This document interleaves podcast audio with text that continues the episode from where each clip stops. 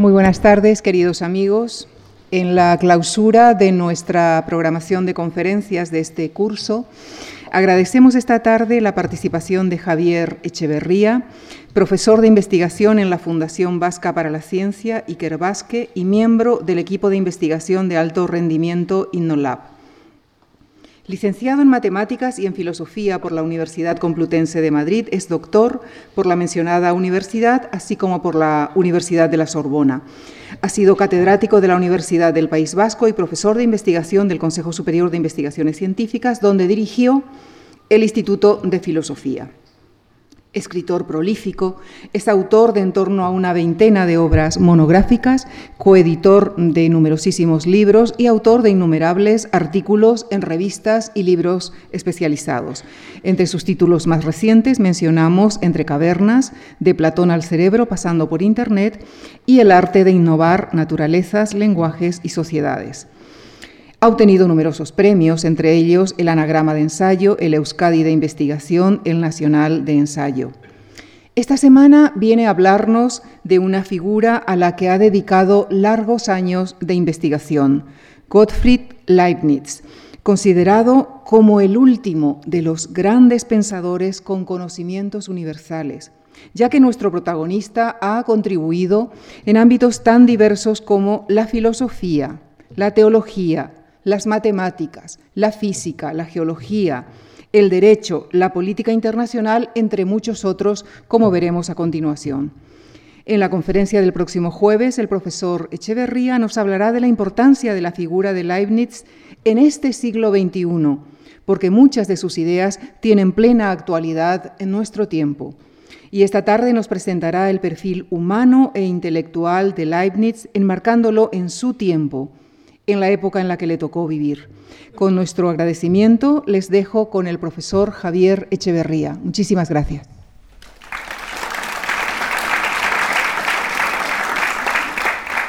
Muchísimas gracias, Lucía, por esta amabilísima presentación. Muchas gracias a la Fundación March, de la que fui becario hace, hace muchos años, en el 1977, si mal no recuerdo. Eh, no, perdón, 77, sí. Eh, para trabajar precisamente sobre Leibniz, sobre manuscritos inéditos de Leibniz, y muchas gracias al director de la Fundación, a Javier Gomá, por esta invitación expresa a hablar de, Leibniz. Y, yo pues aquí soy, soy un debutante, es cierto que he dedicado muchos años a, a Leibniz, pero nunca había dado una conferencia pública eh, sobre Leibniz, y voy a dar dos. Y los títulos de las dos conferencias, Leibniz en su tiempo y Leibniz en nuestro tiempo, plantean problemas muy complejos eh, desde el punto de vista leibniziano, en el cual me voy a intentar situar. Y precisamente por eso voy a hacer algo inhabitual en conferencias, que es eh, eh, no dedicar, pero sí evocar a seis personas que me introdujeron y, con las cuales he ido de la mano, quiero decir, en el laberinto leibniziano. Eh, digamos, primero Marisol de Mora, que me acompañó durante la traducción de los nuevos ensayos en 1975 y luego en mi primer viaje a Hannover. Actualmente, aparte de muchas más cosas que ella hace, es la editora y traductora al español de los escritos matemáticos de Leibniz, editados en, Granada, en ediciones Comares, dentro del proyecto Leibniz en español, al cual luego aludiré. La segunda eh, persona a la que quiero evocar es a Albert Heinekamp, era el director del Leibniz Archive. Cuando yo llegué, allí él me lo abrió, me ayudó a aprender a transcribir manuscritos inéditos, les recomiendo el oficio, no hay oficio más honesto que el de transcribir manuscritos de otras personas, y corrigió mi primera publicación en los Estudia Leibniziana en 1978. Lamentablemente no pudo estar en la lectura de mi tesis doctoral en París, aunque tanto él como yo lo hubiéramos deseado, por motivos administrativos. Gerda Uttermöhlen. Gerda Uttermöhlen eh, también me ayudó eh, mucho como experta transcriptora que era, es la editora de uno de los volúmenes de la edición de la Academia eh, de Berlín, de las obras completas de Leibniz, y, por lo tanto, pues, digamos, me resolvía dudas, problemas que yo tenía como transcriptor aprendiz, y me introdujo en lo que voy a llamar el palacio leibniziano. Leibniz requiere siempre varias metáforas, una sola no vale para él, y entonces eh, Leibniz en ese palacio en ese palacio eh, en donde él habitaba mentalmente, que formaba parte de la República de las Letras, él hacía filosofía, ciencia y cultura con las princesas, con muchas, con muchas princesas, muchas damas, muchas mujeres, también con varones, por supuesto, pero las princesas de Braunschweig-Lüneburg, eh, en concreto, eh, Gerda me, mostró al Leibniz femenino, y esto fue un aprendizaje importante para mí. Yvonne Belaval, Yvonne Belaval, digamos, gran autoridad en los estudios leibnizianos, fue vicepresidente de la, de la Leibniz Gesellschaft y, presidió mi tribunal de doctorado de Estado en Letras y Ciencias Humanas en la Sorbona y me dio una gran lección magistral que jamás olvidaré. Mi tesis era sobre la característica geométrica de Leibniz en 1679 y Belaval eh, eh, en la tesis misma habló para mí eh, durante una hora sobre el individuo en Leibniz. Entonces, la relación entre la característica geométrica y el individuo es lo que aprendí. ¿eh? y entonces fue una gran lección y él me introdujo, me presentó al monstruo del laberinto leibniziano, que es sin duda el entendimiento divino y sus incomposibles. Ezequiel de Olaso. Ezequiel de Olaso es la cuarta persona. Él me enseñó a leer y a escribir sobre Leibniz, eh, me refiero a escribir bien. ¿eh? Ezequiel era un gran escritor y un gran traductor sobre Leibniz en español.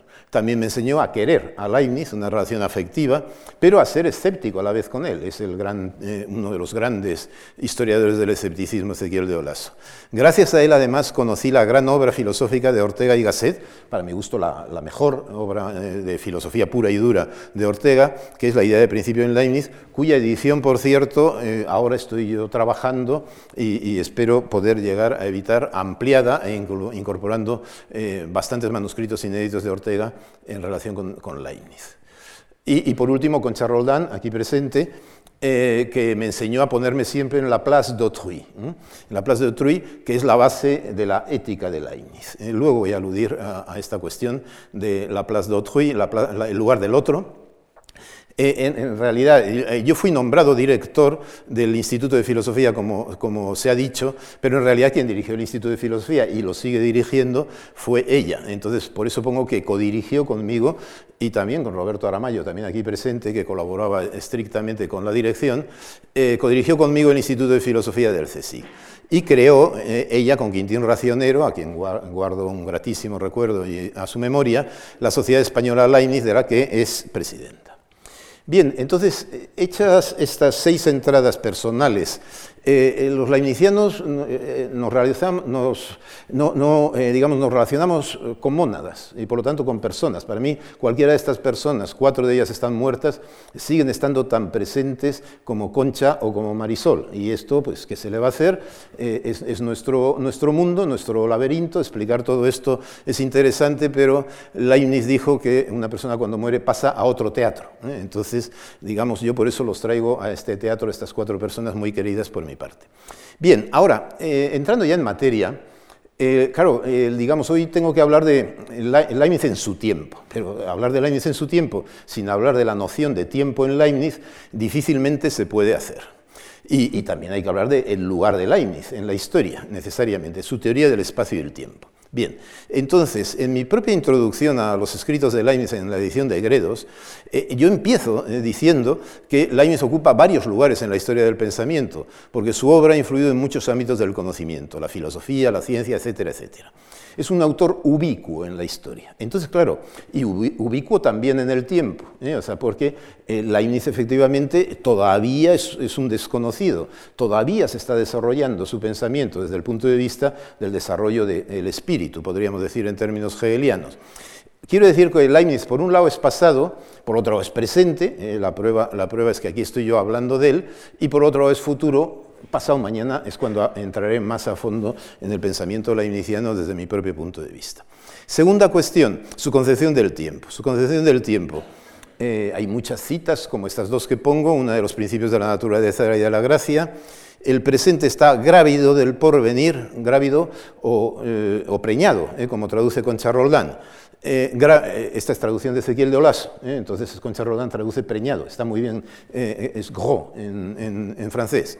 El presente está grávido del porvenir, el futuro se podría leer en el pasado, lo alejado se expresa en lo próximo. O en mi propia traducción de los nuevos ensayos, como consecuencia de estas pequeñas percepciones, de las cuales hablaré pasado mañana, el presente está ansioso de futuro y cargado de pasado. Entonces ya ven ustedes que esto me está sucediendo a mí mismo. O sea, en realidad yo estoy hablando ahora en un presente, pero estoy ya, eh, digamos, ansioso de hablarles a ustedes pasado mañana.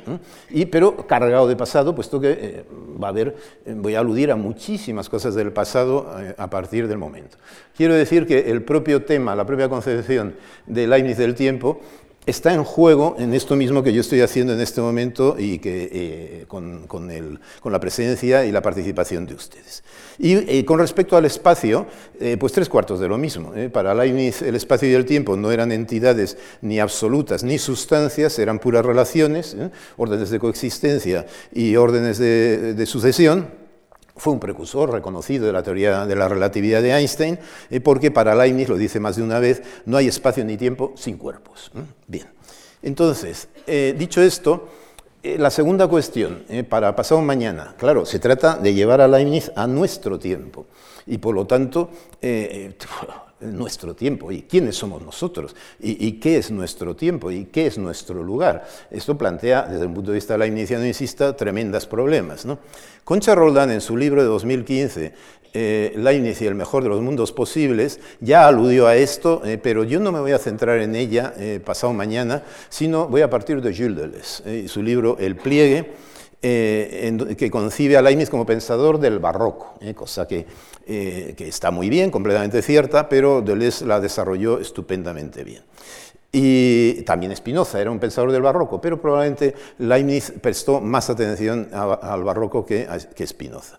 José Luis Pardo, un gran filósofo, profesor catedrático de la Complutense, eh, habló en 1996, escribió sobre el neolainicianismo y, bueno, es una idea que apuntaré pasado mañana. Es decir, esta es la idea de, Leibniz como pensador del mundo contemporáneo, como pensador para el siglo XXI. ¿eh? Es decir, no, no, el Leibniz, digamos, de su tiempo, sino el Leibniz inspirado en Deleuze, inspirado en, en Pardo, al cual intentaré hacer algunas aportaciones que serán el pasado mañana básicamente estas cinco. Primera, considera a Leibniz como un artista, ¿eh? como un artista, pero un artista filosófico, o si quieren ustedes mejor todavía, un artista del intelecto, un artista intelectual, pero ante todo artista. Segundo, sus obras de arte conceptual, el práctico el arte de los conceptos, eh, permiten pensar conjuntamente lo moderno y lo posmoderno. Entonces, esta divisoria entre lo moderno y lo posmoderno, que ha dado eh, lugar a, muchos, a muchos debates en los últimos años,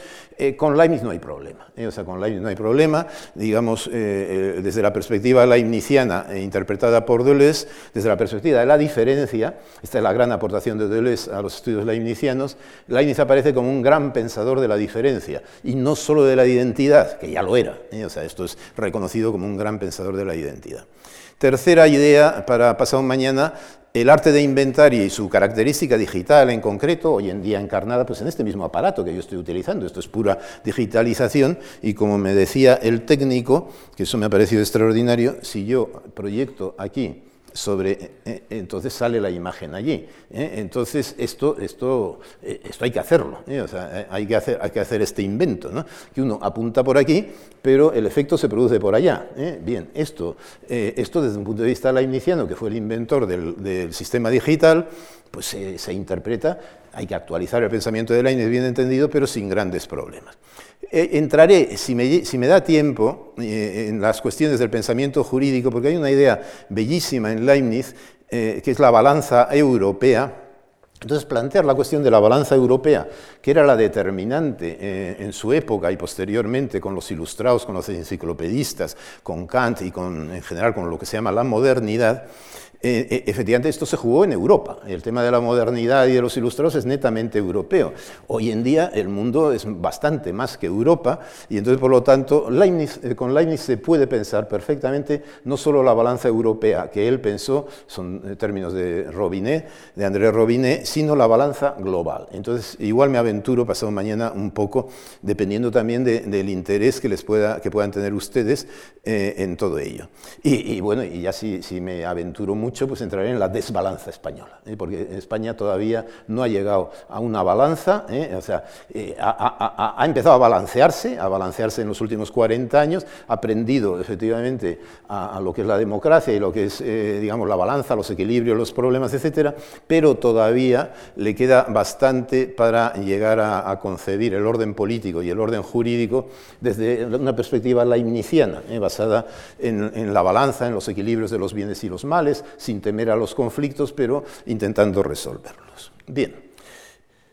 Y ahora ya paso a ir, a, digamos, voy a presentar ahora unas 30 muy rápidamente. A partir de ahora eh, voy a ir muy rápido y por lo tanto les animo a que mientras yo hablo vayan leyendo, porque no voy a comentar todo lo que aparece en, eh, en la presentación. De esta biografía pues no voy a comentar nada, excepto eh, pues dos cosas. O sea, eso que estudió Derecho en Leipzig, se doctoró en Derecho eh, su disertación del arte combinatoria, con la cual se habilitó en filosofía, es una obra juvenil extraordinaria, que luego él eh, no quiso volver a publicar, la primera obra que se publicó de Leibniz, y, la, segunda fue la Teodicea, él solo publicó dos libros a lo largo de su vida, se doctoró en Derecho, y eso de que se doctorara en Derecho es muy importante, luego aludiré a ello. No quiso ser catedrático de universidad, hizo muy bien, hizo muy bien, ya, ya era una persona inteligente. En aquel, en aquel tiempo uno, uno, ha cometido ese error, y bueno, pues uno ya no se repone de, este tipo de errores, ¿no? pero, eh, pero por el contrario prefirió viajar, eh, eh, ver mundo y, digamos, ser europeo, ser europeo y murió en Hannover el 14 de noviembre de 1716. Esta es una historia muy amarga, muy dramática, porque siendo el gran hombre, el gran diplomático, prestigiadísimo en toda Europa de la corte de Hannover, eh, digamos a su muerte, como estaba castigado por el rey de Inglaterra, anterior duque de, eh, digamos, no fue nadie a su entierro, excepto su secretario. Y en la tumba se puso únicamente el lema de huesos de Leibniz, ¿eh? y que es el que queda. entonces la tumba de Leibniz sigue llamándose así, Osa Leibniz está, está muy bien frente a otras tumbas retóricas de personas que están en el panteón de los hombres ilustres. Eh, en Leibniz eh, tenemos sus huesos. Bien, su lema es teoría cum praxi eh, y él usaba el, seudónimo muy justo, muy adecuado, Teófilo. Teófilo fue su gran amor, Dios. O sea, Teófilo significa amante de Dios y él lo fue durante toda su vida obras de Leibniz, eh, eh, recomiendo el segundo, el de los huesos de Leibniz. Eh, este es un Francisco Fernández, un catedrático de instituto en, un pueblo de Jaén, Los huesos de Leibniz, su tesis doctoral, que yo será derivación de su tesis doctoral en realidad, y esta es mi edición de escritos de Leibniz en Gredos, esta es la edición de Jaime de Salas, escrito de filosofía jurídica y política, y esto son dos libros del proyecto Leibniz en español que dirige José Antonio Nicolás y, que quiere sacar hasta 20 libros eh, y ya lleva pues, bastantes libros publicados. Es decir, que hay un esfuerzo enorme por parte de la Sociedad Española Leibniz, que es quien inició el proyecto, y luego por parte de la Cátedra Leibniz que ha creado la Universidad de Granada, para poner a Leibniz en español bien editado, bien traducido y, y por lo tanto para desarrollar en serio a Leibniz en el ámbito español. ¿Qué fue Leibniz eh, antes que nada, eh, aparte de ser humano, de ser cuerpo, sentir, etcétera, etcétera? Fue lector. ¿eh? Y quizá su principal característica a lo largo de la vida, su principal actividad a lo largo de la vida fue sin duda leer. Aprendió por sí mismo, o eso dice él por lo menos, el latín. ¿Eh? Esto hay que hacerlo. ¿eh? comparando un libro de Tito Livio en, latín con otro, una traducción que un compañero suyo de clase tenía en alemán y comparando en base a las imágenes y a los subtítulos de las imágenes, eh, fue familiarizándose con el latín y a los, como viene aquí, a los 10 años ya había leído a, los clásicos latinos, a los padres de la iglesia, etcétera, etcétera. ¿Por qué? Porque un noble amigo de la familia eh, al ver estas ah, capacidades del niño Leibniz, le recomendó a su madre que le abriera al niño la biblioteca de su padre. Su padre había muerto a los seis años, la biblioteca de Leibniz, claro, para, eh, para Leibniz era la biblioteca de su padre, era como la tumba de su padre, ¿no? la tumba real de su padre, que había sido catedrático de filosofía moral y, decano de, vicedecano perdón, de la Facultad de Filosofía en Leipzig. ¿no?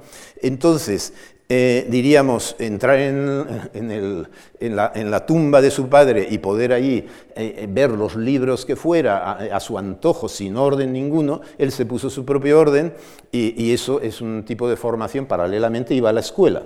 pero esa es la excepcionalidad de Leibniz, muy, muy importante. Esto ya no es posible hoy en día, precisamente por eso puede haber personas con esta capacidad de conocimientos enciclopédicos universales, pudo haberlo en otras épocas, hoy en día no es viable.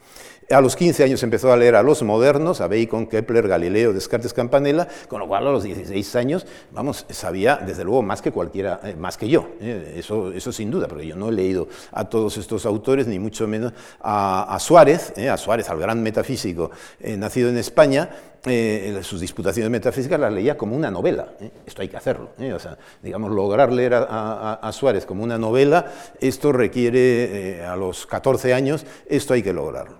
Bien, y toda su vida siguió así, fue bibliotecario y bueno, por lo tanto, hojeaba los libros, los revisaba y siempre era muy curioso, pinchaba y, de cuando en cuando se los leía enteros y, y paralelamente leyó miles de cartas, manuscritos, documentos de archivos.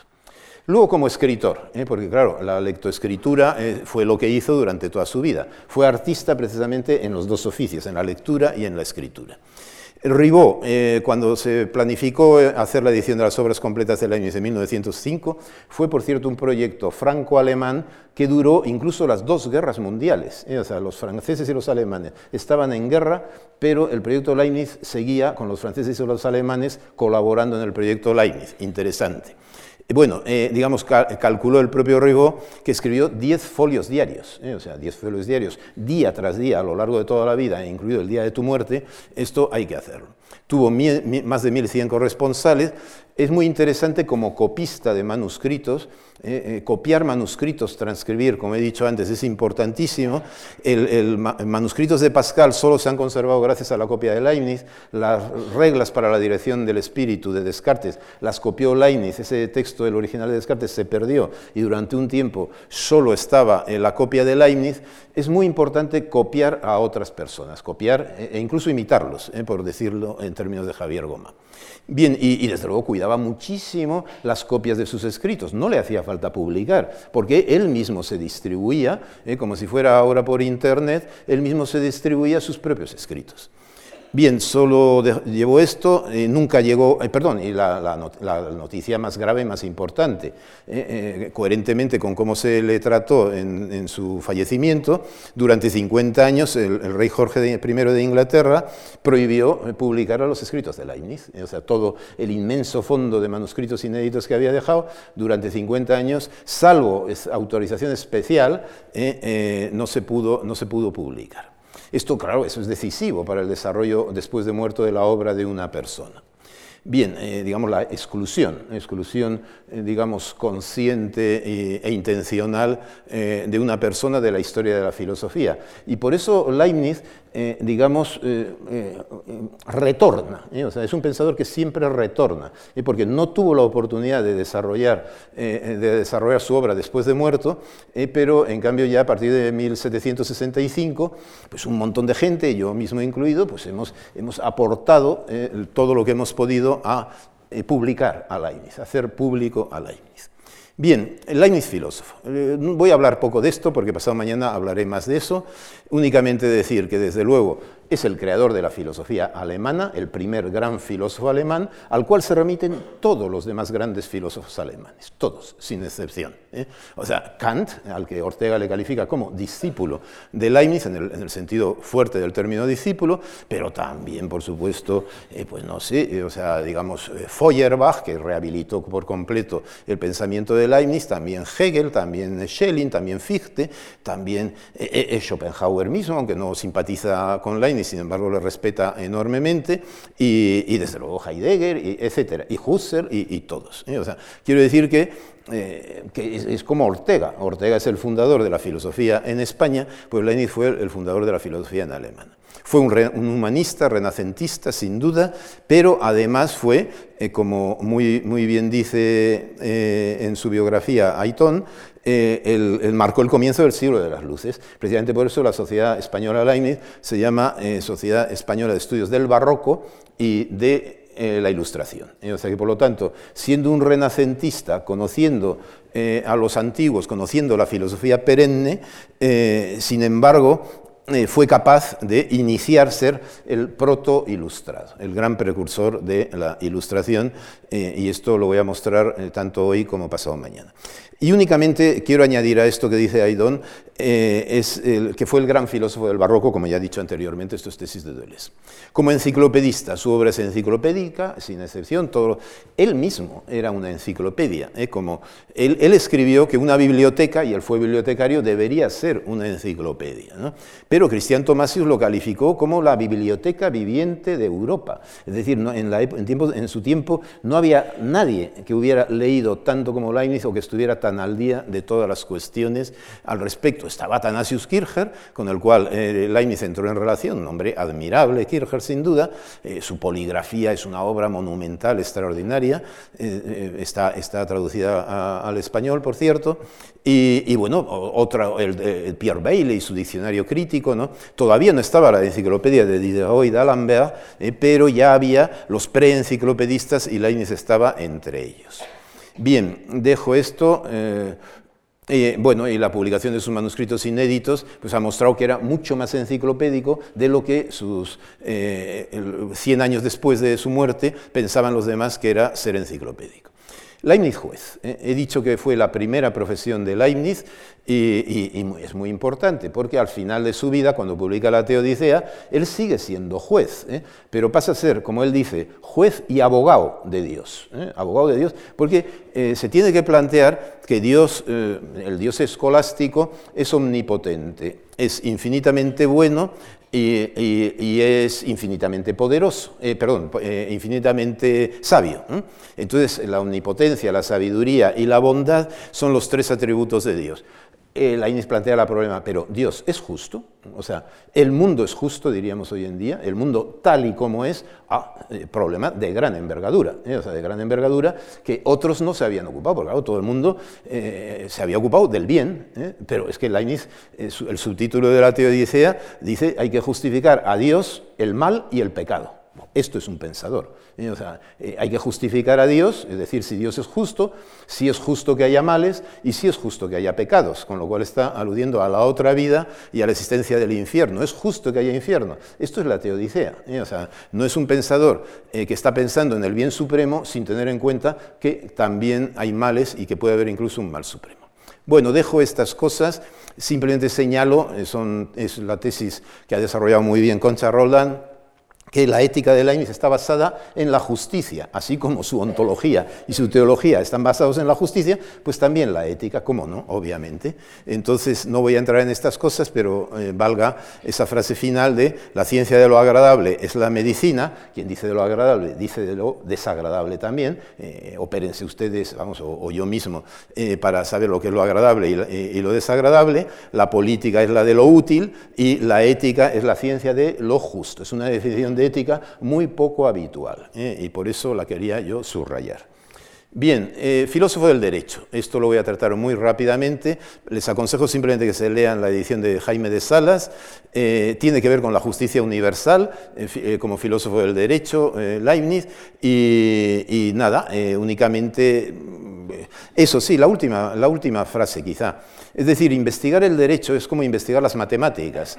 Eh, es decir, eh, se, se, puede acceder a las verdades eternas, a las verdades de razón, como dice Leibniz, eh, por la vía explorando el lenguaje jurídico, el lenguaje matemático, las imágenes matemáticas, los símbolos, las fórmulas matemáticas, y con eso accedemos a las verdades del entendimiento, a las verdades de razón. Y luego la segunda gran modalidad de la ciencia es mediante la experiencia, mediante los métodos empíricos, las verdades de hecho.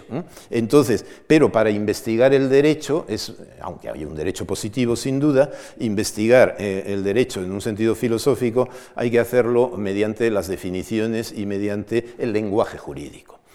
Eh, Leibniz diplomático. Eh, de joven, eh, ni, corto ni perezoso, fue a aconsejarle a Luis XIV que en lugar de invadir Alemania para ganarle la guerra a Holanda, invadiera Egipto para controlar el sistema de navegación a nivel global y entonces con eso arruinaría indirectamente a Holanda haciendo un canal, el canal que luego construyó Napoleón años después. El proyecto fracasó porque Luis XIV era, un rey de estos, de, un conquistador, ¿eh? un conquistador, y entonces ya, eh, mientras Leibniz va a, París y espera ser recibido, en compañía del ministro Boinebur de Mainz, eh, digamos, eh, ya Luis XIV ha tomado la decisión. Pero eh, Leibniz se queda en París porque claro, se encuentra con una ciudad maravillosa, llena de gente culta, científicos, etc. Y entonces toda su Alemania, digamos, Leipzig, Mainz, en fin, Alsted, etcétera, etcétera, pues pasan a ser ciudades de provincias comparado con la gran capital que en aquel momento era París.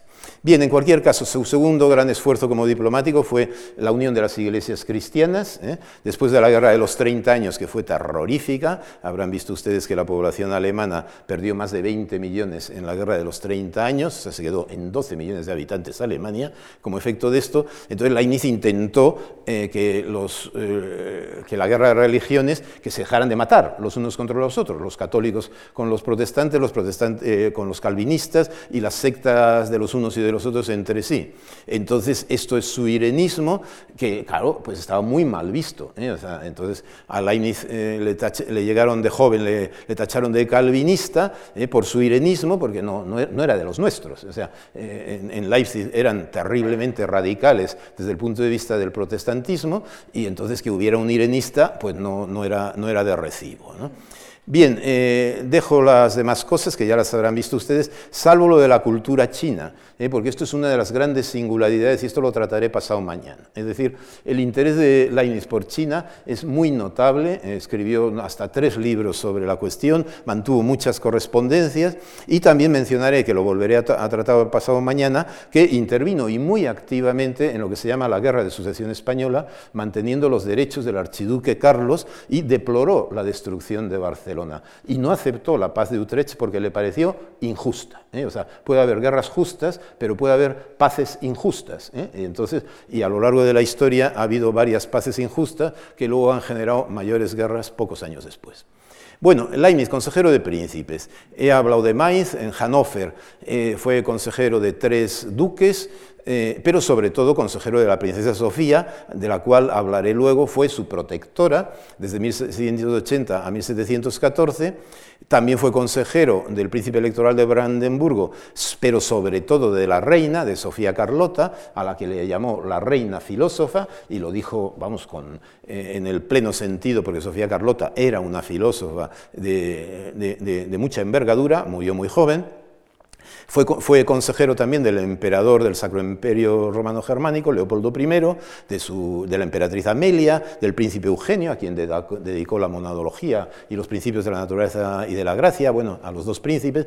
Fue consejero del zar de Rusia. ¿Por qué fue consejero del zar de Rusia? Porque quería abrir una vía a China. ¿eh? O era un gran geoestratega y quería que desde Alemania, que Alemania mantuviera eh, vínculos fuertes con China y para eso eh, el zar de Rusia, que quería abrir una vía de comercio con China, era el interlocutor adecuado. Entonces, claro, como resultado de eso, digamos, si han ustedes, ustedes en San Petersburgo y si no, vayan a verla, San Petersburgo es como Viena es diseño de Leibniz, esa ciudad. ¿eh? es una ciudad claramente diseñada por Leibniz. Bien, con otras cortes también, Dinamarca, Suecia, y al final de su vida, eh, eh, digamos, para, para seguir su, su, rivalidad con Newton, intentó que le nombraran historiador de Inglaterra, pero esto no llegó a suceder, era, era incomposible. Como cortesano, esta es mi propia edición de la filosofía para princesas, eh, la correspondencia con varias damas y, mujeres intelectuales de la época, pero sobre todo con tres princesas, Sofía de Hannover, Sofía Carlota de Berlín y la princesa de Gales, Carolina, que fue la mediadora entre Leibniz y Clark y Newton, intentando que Newton y Leibniz llegaran eh, a amigarse, pero tuvieron un debate que es memorable precisamente eh, sobre el espacio y el tiempo, al cual no voy a aludir, es algo que a ustedes les interese, entonces me lo dicen. Y también eh, tuvo unas correspondencias muy amplias con otras muchas mujeres de su eh, intelectuales, no mujeres, sino intelectuales de su época. Eh, como bibliotecario, como bibliotecario pues se dedicó al oficio de bibliotecario, a comprar libros, eh, compró la biblioteca de Vogel, que era importantísima, e intentó comprar todos los documentos inéditos de Spinoza cuando Spinoza muere. Eh, porque claro, Leibniz había visitado a Spinoza, había estado tres días con él, Spinoza le había enseñado el, original de la ética, y Leibniz intentó comprarlo y, lo iba a publicar. O sea, lo que pasa es que la ética de Spinoza se publicó al final en base a una serie de donativos anónimos, por supuesto, porque a, Spinoza era el ateo de aquel tiempo, entonces quiero decir que Leibniz estaba dispuesto a publicar a un ateo. ¿eh? Su grado de tolerancia eh, desde el punto de vista de la religión era, y un ateo como Spinoza, que no es un ateo cualquiera, es un ateo del Deus sive natura, ¿no? que identifica a Dios y a la naturaleza. Entonces, para Leibniz, que no pensaba en absoluto como Spinoza y marcó sus diferencias con Spinoza durante mucho tiempo, pero estaba dispuesto a editar a... Bien, tuvo muchas relaciones con bibliotecarios, le propusieron ser bibliotecario del Vaticano, no aceptó, aunque él se lo pensó, ¿eh? y, también de la Biblioteca Royal de París, que claro, si eso se lo llegan a ofrecer 25 años antes, lo hubiera cogido inmediatamente. Pero ya, para entonces Leibniz había crecido mucho y ya la Biblioteca Real de París le venía pequeña. Bien, y creó como bibliotecario el sistema de clasificación alfabética, con lo cual tiene un lugar en, los estudios de biblioteconomía. En biblioteconomía siempre se le cita a Leibniz como el que, el que aprendió a clasificar los libros de la A a la Z. Idea sencilla, había que tenerla. Leibniz académico. Leibniz académico fue correspondiente perdón, eh, de la Royal Society en 1673, eh, intentó ser académico de número en París, no lo logró, fue correspondiente en 1700, Fundó una revista muy prestigiosa, la Sacta Editorum, en una academia italiana también estuvo, promovió un observatorio en Berlín, pero su gran obra es la creación de la Academia de Berlín, la Academia de Brandenburger SIS, como se llamó en aquella época. ¿no? Fue el fundador y primer presidente, impuso, impuso perdón, propuso a la, Academia el lema de teoría cum praxi y la Academia también la fundó con el diseño de establecer contactos a través de los jesuitas, con los cuales Leibniz tenía relaciones importantes, eh, digamos, con China.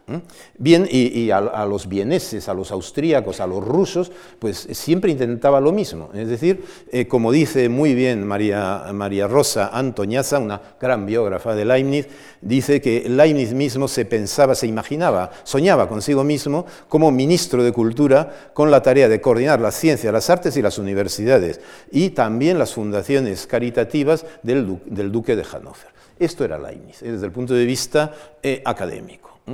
Como europeo, bueno, ya hemos hablado de, Luis XIV, de la Academia del Rey, eh, él fue muy, criticó siempre a las monarquías absolutas, también a la monarquía española, por supuesto. Eh, la opinión que tenía Leibniz de, Felipe II era mm, eh, muy poco estimativa, muy poco positiva, y, como también con respecto a Luis XIV, y, siempre defendió el imperio, el federalismo. Era un federalista europeo, era un federalista, veía que el federalismo era el imperio austrohúngaro, lo que había, y por lo tanto siempre apoyó al imperio, intervino en tratados de paz, un diplomático de muy alto nivel eh, en los tratados de paz, porque eh, donde hay guerra, luego hay que hacer tratados de paz.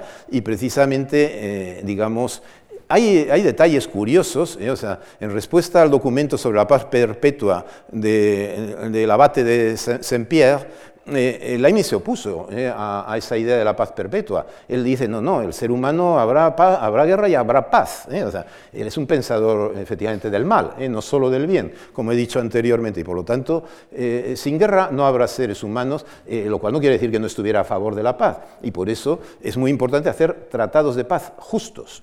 Bien.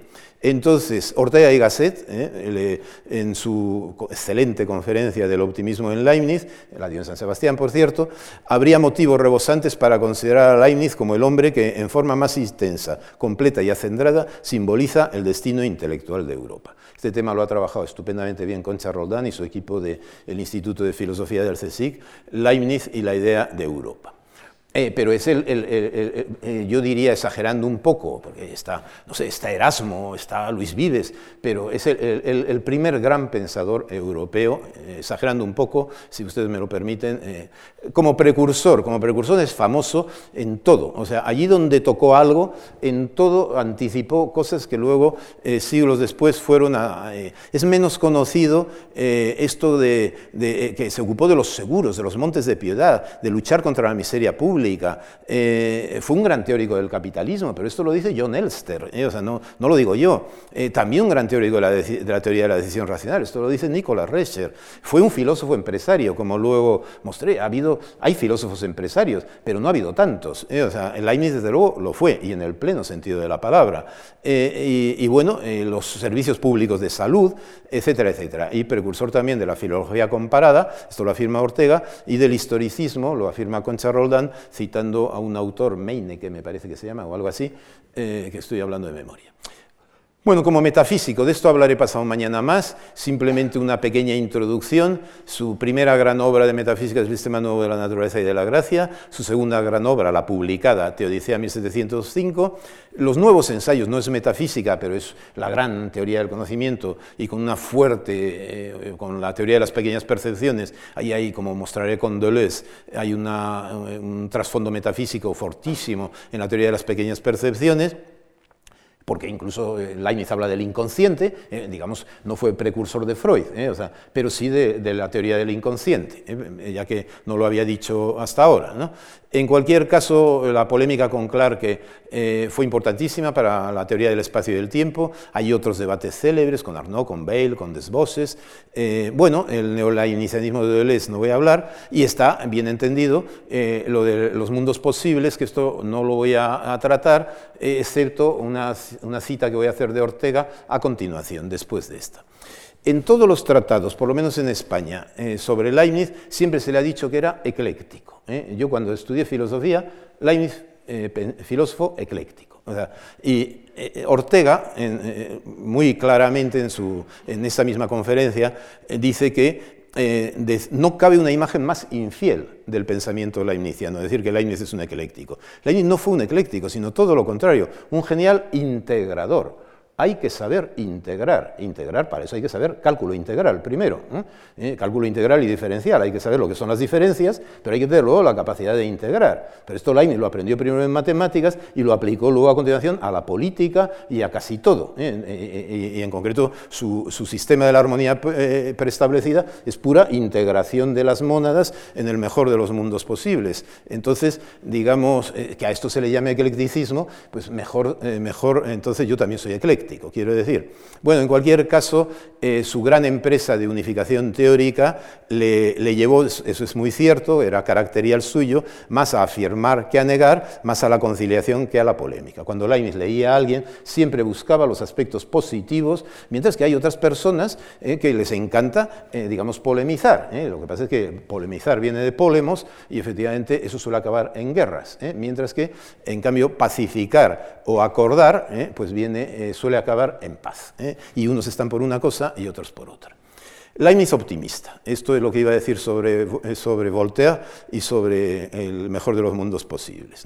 Entonces, lo leen ustedes, no lo voy a comentar, solo voy a comentar el final. Eh, Ortega, resulta entonces que el famoso optimismo de Leibniz es más bien el optimismo perenne de la filosofía. Platón fue un optimista, Aristóteles fue un optimista, la frase de Aristóteles yo no la conocía, la naturaleza hace lo mejor entre lo que es posible, esto hay que, está en las partes de los animales, ¿no? esto es Leibniz, ¿eh? o sea, pero, pero, Leibniz corrige y, y, matiza y desarrolla este pensamiento de Aristóteles. El optimista es Aristóteles y el optimista es, es, eh, Timeo. Entonces, eh, por el contrario, dice Ortega que Leibniz es quien rompe la trayectoria optimista de la metafísica occidental y con él comienza el pesimismo. Con él comienza el pesimismo. ¿Por qué? Porque dice, no dice como los escolásticos, como Santo Tomás, que el ser es bueno. Esto es el ABC de la escolástica. El ser es bueno por axioma per se, porque, porque Dios es bueno. ¿eh? entonces, y como Dios ha creado, todo ser es bueno. Leibniz dice, ah, no, es que yo veo que hay seres que son malos. ¿eh? y, precisamente por eso hay que justificar a Dios. ¿eh? Entonces, este es el gran pensamiento que intentaré desarrollar más pasado mañana, como digo.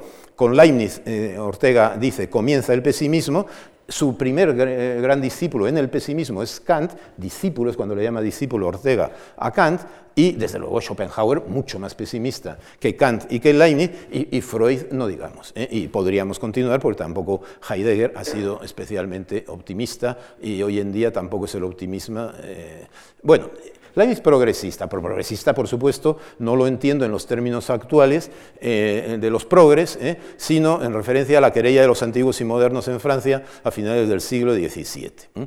Entonces Fontenelle intervino con este libro de la digresión. Eh, Javier Gomá, que ha estudiado muy a fondo esta cuestión, dice que la modernidad nace con la sustitución del ideal de imitación de los antiguos por la doctrina del progreso digamos que tradicionalmente los antiguos estaban por imitar la naturaleza, el arte imita la naturaleza, eh, o, imitar a los clásicos, eh, o sea, digamos el renacimiento, imitemos a los clásicos y eh, el neoclasicismo. ¿no? Bien, eh, los modernos, en cambio, la modernidad surge de romper con la idea de imitación, y él es un gran experto en su libro Imitación y Experiencia, altamente recomendable, y no es porque esté en su casa por lo que lo digo eso, porque esto yo lo pienso desde hace muchos años, como él bien sabe, eh, digamos que eh, la división entre imitación y progreso eh, eh, según Goma, rompe eh, la, filosofía antigua con la filosofía moderna, es uno, de los orígenes de la modernidad y por lo tanto, diríamos, para eso, dice Goma con, acierto, que para eso es preciso distinguir entre ciencias y artes, porque es difícil afirmar que en las artes hay progreso. Ahora, que en las ciencias hay progreso, vamos, esto se lo cree hoy en día cualquier científico. Y si hablamos de tecnología, no digamos. ¿eh? Bueno, pues en ese sentido, Leibniz optó claramente por el progreso. ¿eh? Aunque conocía muy bien la imitación, no hacía más que sacar copias de los unos y los otros para aprender y leer lo que habían publicado los antiguos. ¿eh? pero, sin embargo, estaba por el progreso claramente y por el progreso, en su caso, no solo en ciencias, sino en general, esto por razones teológicas y metafísicas.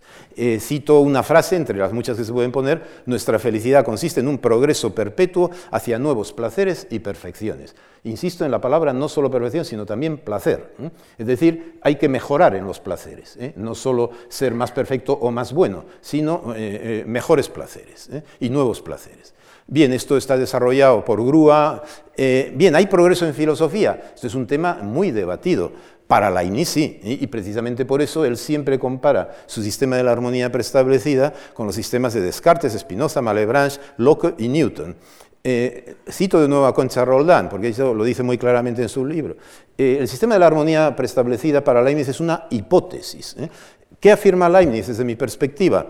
que esa hipótesis es mejor, preferible, eh, más perfecta, más elaborada que las de Descartes, las de Spinoza, las de Malebranche, las de Locke y las de Newton. Y precisamente por eso, digamos, su sistema de la armonía preestablecida aporta un progreso en filosofía. En filosofía eh, y, por lo tanto, entonces, eh, autores como Fontenelle y Condorcet le siguieron totalmente en este elogio del progreso y desde luego le elogiaron explícitamente. Como metodólogo, eh, pues es célebre, no voy a insistir mucho en esto, porque algo ya he dicho, únicamente la frase está memorable de cum Deus calcula cogitationem exercet fit mundus, entonces de esto hablaré pasado mañana, y, luego su gran teoría de los principios, es decir, que hay una serie de principios generales que rigen todos los saberes, ¿eh? incluidas las artes, no solo las ciencias, sino también eh, eh, los saberes, e incluido, digamos, el, arte de crear, incluidos, digamos, el saber crear del entendimiento divino. Leibniz como lógico, esto es bien conocido, únicamente proyecto el, el, gran teórico al respecto es Luis Couturiat, 1903, y la, Couturiat es un autor brillante y la perspectiva logicista suya sobre Leibniz es perfectamente válida pero insuficiente. ¿Por qué? Porque Leibniz tiene muchas facetas, ¿eh? y entonces, precisamente por eso es laberíntico. O sea, uno puede entrar por cualquier faceta de Leibniz y, se encuentra con Leibniz, ¿eh? y se encuentra al final, efectivamente, con el monstruo del laberinto, ¿no? Pero, pero por otra vía también entra y también le sucede lo mismo. ¿no? Es un sistema muy bien trabado y con múltiples caras. Bertrand Russell entró por la vía de las lógicas de relaciones, también hizo su tesis doctoral sobre Leibniz. Miguel Sánchez Mazas, eh, vamos, a quien, a quien podría haber puesto como una de de las personas que me introdujo en Leibniz eh, y tiene escritos excelentes sobre la lógica intencional en Leibniz y, lo dejo eh, porque podría, ya, ya, el tiempo se está echando encima y quiero eh, hacer el, panorama completo, el panorama completo.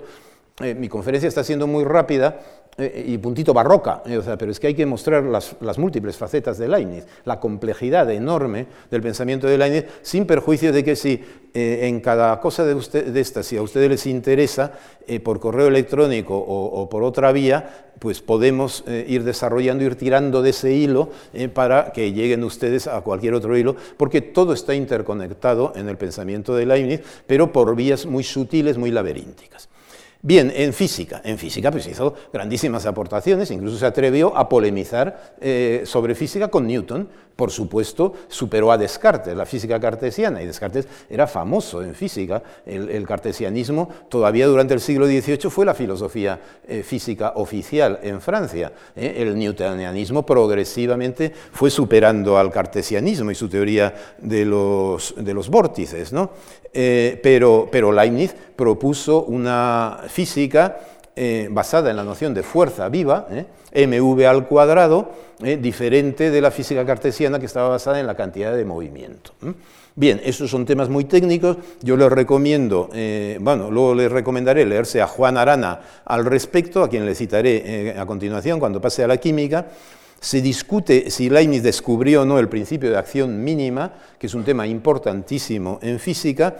Desde luego, lo que nunca dejó de hacer es criticar el atomismo por razones eh, filosóficas, criticar el vacío. Leibniz negó la existencia del vacío siempre y, yo ahora, digamos, eh, si eh, pasado mañana me refiero, en este momento en, la física contemporánea de las pequeñas partículas y en la física de la materia oscura, etcétera, etcétera, o de los campos, vacío no hay ninguno eh, eh, desde el punto de vista, eh, si se entiende, desde el punto de vista de los átomos. ¿no? Bien, quiero decir que, que, no fue tan descabellada, ni mucho menos la física leibniziana, aun cuando no tuvo éxito y sigue, imperó la física newtoniana, porque efectivamente Newton era un gran autor, un físico, mejor que Leibniz en tanto físico, pero aún así las aportaciones de Leibniz fueron importantes. Filosóficamente, esto es muy interesante, los cuerpos no son sustancias, sino fenómenos. Esto es, eso es tremendo, o sea, digamos, todos ustedes y yo también somos fenómenos, según Leibniz. Entonces, no sé si esto les parecerá a ustedes un insulto, pero bueno, pasado mañana, pues igual eh, eh, hablamos, hablamos de esto. Bien, hizo también aportaciones a la óptica y, ya digo que a Juan Arana hay que leérselo al respecto. Eh, como biólogo, cuando pasó por, por Holanda, que estuvo pues una semana eh, estuvo tres días con Spinoza y dos días con Leuwenkoek, viendo los microscopios. Entonces, con los microscopios vio que en una gota de agua hay un montón de bichos. ¿eh? Entonces, claro, esto no se le olvidó ya jamás a Leibniz. ¿eh? gracias a, fue de los primeros, desde luego el primer filósofo que, miró por un microscopio. Entonces, gracias a eso surgió la idea del principio de continuidad en el mundo físico. O sea que en todo microcosmos material siempre hay materia viva detrás. Esto es por efecto de su experiencia muy potente de observación a través de los microscopios. Eh, a nivel más teórico, en biología, fue el defensor, el gran teórico del preformismo, esto luego Buffon lo teorizó y lo desarrolló, por supuesto citando a Leibniz, eh, si hubiera conocido Leibniz la genética actual, pues hubiera, hubiera disfrutado infinitamente. Estaría haciendo ingeniería genética, Leibniz. ¿no? ¿Por qué? Porque es pura combinatoria. ¿eh? O sea, la ingeniería genética son las cuatro bases y, pim-pom, pim-pom, y salen las distintas especies y los distintos géneros. Ahora ya se está viendo que la cosa es mucho más compleja y que aparte del ADN eh, hay, también un medio ambiente en las células. Pero bueno, sucede, o sea, que no hay vacío allí. Pero es como todo, la ciencia avanza encontrando claves, desarrollándolas, estudiándolas y posteriormente sigue investigando en la caverna, ¿eh? o sea, por mencionar mi libro Entre cavernas. Se están publicando sus escritos inéditos sobre medicina, me dicen, yo no los he leído, que son muy interesantes, con lo cual en los próximos años habrá, gran, Leibniz avanzará mucho en biología y en medicina. ¿Por qué? Pues porque se están publicando sus escritos y seguro que son interesantes, dada la experiencia, Leibniz como geólogo. Eh, a le encargaron hacer la historia de la casa eh, de los Güelfos. ¿no? Entonces, para hacer la historia, como él era un, un paso racionalista, para hacer la historia empezó por explicar el origen del globo terráqueo. Eh, cuando uno hace la historia de una casa real, es lo más normal, porque las casas se construyen sobre el globo terráqueo. ¿no? Bueno, pues esto es la protogaea. Hombre, Suduque estaba un poco impaciente con esto, ¿no? veía, veía que él, escribía el origen del globo terráqueo, pero no salía él, ni salía su madre, ni su padre. Entonces, claro, él lo que quería era protagonismo en la historia, ¿no? Y el globo terráqueo pues, le preocupaba menos, pero a Leibniz le importaba más el globo terráqueo que el duque de Hannover, ¿no? O sea, por eso era un filósofo, ¿no? Bien, hecha esta broma, eh, digamos... Eh, eh, en la protogaía desarrolla la teoría del, fuego interior, o sea, del fuego central que es la teoría que sigue siendo válida. De hecho, cuando fue a Italia, fue al Vesubio para ver si había de verdad fuego que salía por ahí o humo, ¿no? y con esto ya hizo la verificación empírica de que su teoría no estaba tan descaminada, su teoría del fuego central. Bien, en cualquier caso, se interesó muchísimo por los fósiles, con lo cual fue un precursor de lo que hoy en día llamamos la paleontología, y hombre, no, llegó, no llegó al Parque Jurásico, no llegó a, concebirlo ni a imaginarlo. Bien, eh, o sea, me refiero a la, reconstrucción mediante los genes de, las especies eh, desaparecidas. Bueno, en cualquier caso, como matemático no voy a entrar, esta es mi especialidad y por lo tanto me alargaría demasiado diré, únicamente eh, la invención del sistema binario, eh, o sea, eh, que, y cómo lo relaciono inmediatamente con el I Ching de los chinos. El sistema binario son los ceros y unos de los dígitos actuales. O sea, digamos, es el sistema binario en lo que está basado pues este aparato, como he dicho antes, y todas las tecnologías actuales. En teoría de juegos, Marisol de Mora ha hecho aportaciones muy importantes y quizá, por decir una palabra sobre el cálculo diferencial e integral, Eberhard Knobloch por fin ha editado, eh, hace unos 10 años, el de cuadratura aritmética, en donde se muestra con toda precisión cómo en octubre de 1676 y en los meses posteriores Leibniz descubrió el cálculo diferencial e integral, que no es lo mismo en absoluto que el cálculo de fluxiones. No hay comparación. El cálculo diferencial e integral es infinitamente más amplio, más general que el cálculo de fluxiones. ¿eh? Y, esto, eh, y lo descubrió por una vía diferente. Entonces los matemáticos británicos se empeñaron en el cálculo de fluxiones y en solo 100 años, ellos que eran los líderes en el siglo XVII, en 100 años, er, estaban retrasados en matemáticas porque los continentales habían aplicado los símbolos del cálculo integrales y diferenciales de Leibniz. Bien, eh, dejo esta cuestión, Leibniz y la química, yo esto no lo conozco, eh, quien lo conoce es Juan Arana, léanse ese artículo de Leibniz y la química, pero es muy interesante. También esto refleja perfectamente lo que es Leibniz. ¿no? O sea, eh, de joven se interesó en la alquimia, ¿cómo no? Él era curioso por encima de todo. Pero inmediatamente dijo, la alquimia hay que hacerla pública y hay que debatirla en público. Newton en esa misma época, Newton fue un alquimista. La mayor parte de su vida la dedicó a la alquimia y la otra mayor parte de su vida eh, a estudios bíblicos. O sea, de la física se ocupó tres, cuatro años de su vida, aunque pasa por físico, pero en realidad fue un teólogo y un alquimista. Vale. Entonces, eh, en esta misma época, el propio Newton decía que no, que la alquimia era solo para iniciados, era para un club privado. ¿eh? Leibniz no, Leibniz era un defensor de la res pública, de la República de las Ciencias y de las Letras, y digamos, discutamos la alquimia en el ámbito público, y esto es lo que Juan Arana muestra claramente en su artículo, que es excelente, en donde la Leibniz apoyó la transición de la alquimia a la química. Y para eso, un saber oculto como era la alquimia, hay que llevarlo al ámbito público, hay que hacerlo público. La ciencia, si no es pública, eh, no es ciencia. Bien, como historiador, ya he aludido algo un poquito a esto, eh, con lo cual, pero bueno, hizo aportaciones importantes, eh, de, a trancas y barrancas sacó uno o dos volúmenes de la historia de, la casa de su duque, y, y, Concha Roldán eh, tiene una frase muy brillante, de, citando a Leibniz, que la balanza de la historia, ella es una experta en filosofía de la historia, oscila entre la guerra y la paz. Esto es entre diversas guerras y tratados de paz. Eh, eh, yo ya he aludido a esto anteriormente, pero sin citarle a ella. Y también he dicho que fue contrario a, en, en, cuestiones de teoría de signos, lenguas, pues, pues Leibniz también, y eso que todavía no se han publicado, salvo muy pocos de sus manuscritos. O sea que aquí también va a haber grandes avances. El gran libro es el de el de Marcelo Dascal, La semiología de Leibniz, un libro ya, eh, digamos, del año 1978, me parece que es.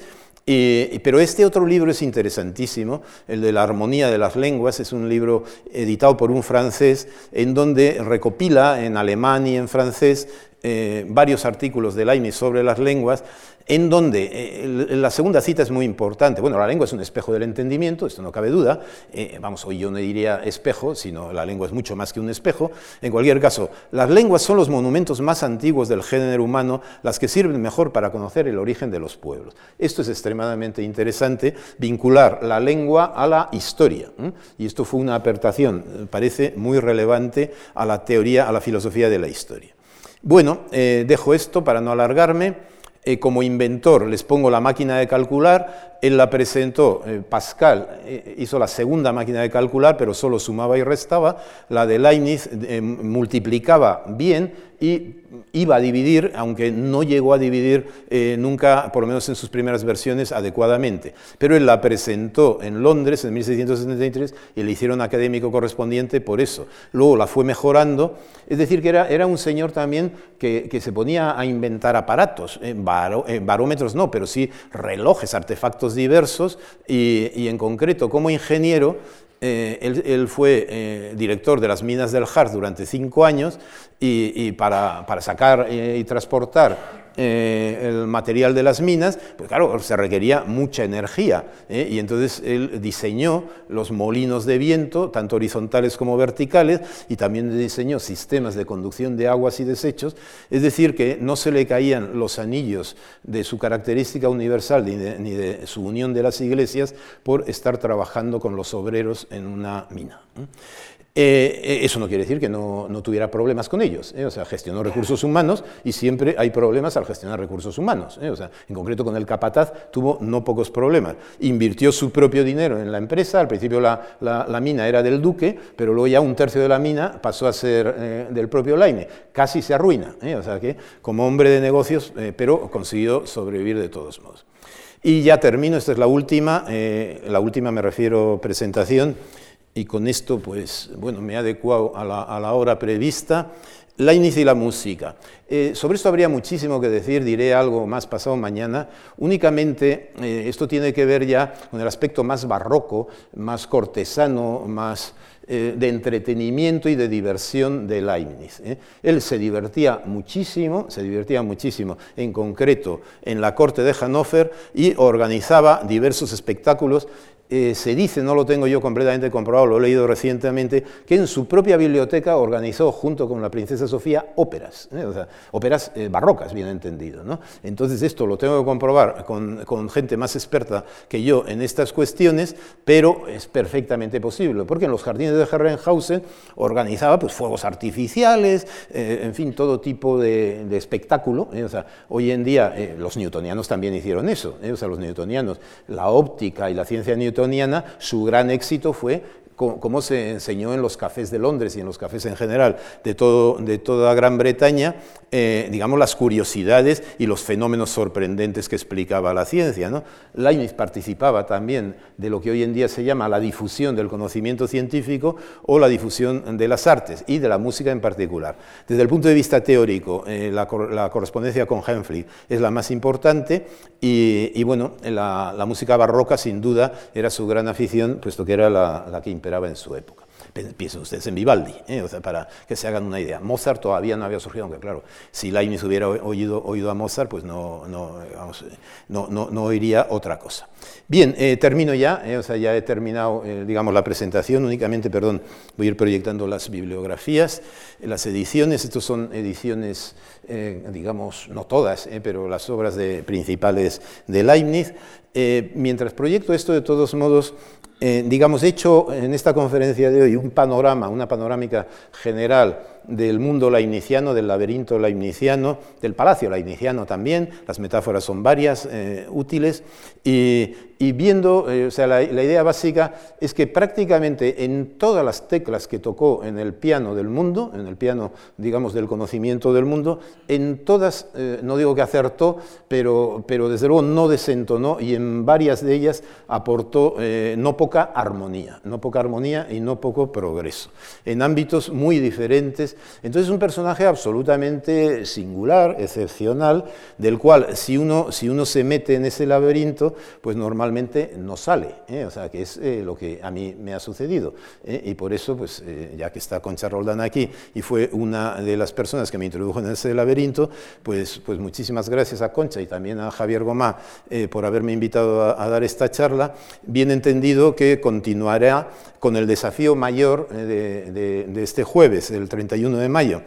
¿Por qué? Eh, pues por un motivo muy claro eh, con el cual termino. El, tiempo actual nuestro, el tiempo actual nuestro ya no es el tiempo de Leibniz, pues por un motivo obvio, y es que aparte de que esta conferencia yo la he dado aquí eh, con la presencia de todos ustedes, que agradezco muchísimo, esta conferencia está siendo retransmitida por streaming y se va a quedar en la red, eh, con lo cual esta conferencia eh, va a estar en varios lugares y en varios tiempos a la vez. O sea, está aquí y ahora, o sea, ahora está sucediendo, pero va a seguir sucediendo, va a ser repetida, va a ser copiada, etcétera, etcétera, y por lo tanto va, la, conferencia no ha hecho más que empezar, y va la de hoy, o sea, es decir, eh, eh, yo estoy terminando ahora, ¿eh? pero para que vean ustedes hasta qué punto la teoría de Leibniz del tiempo, de que el, pasado está cargado de futuro, lo, que, lo que ha pasado, lo que ha pasado ya, que es lo que yo he dicho en mi discurso, va a, en, una, dos semanas o en tres semanas,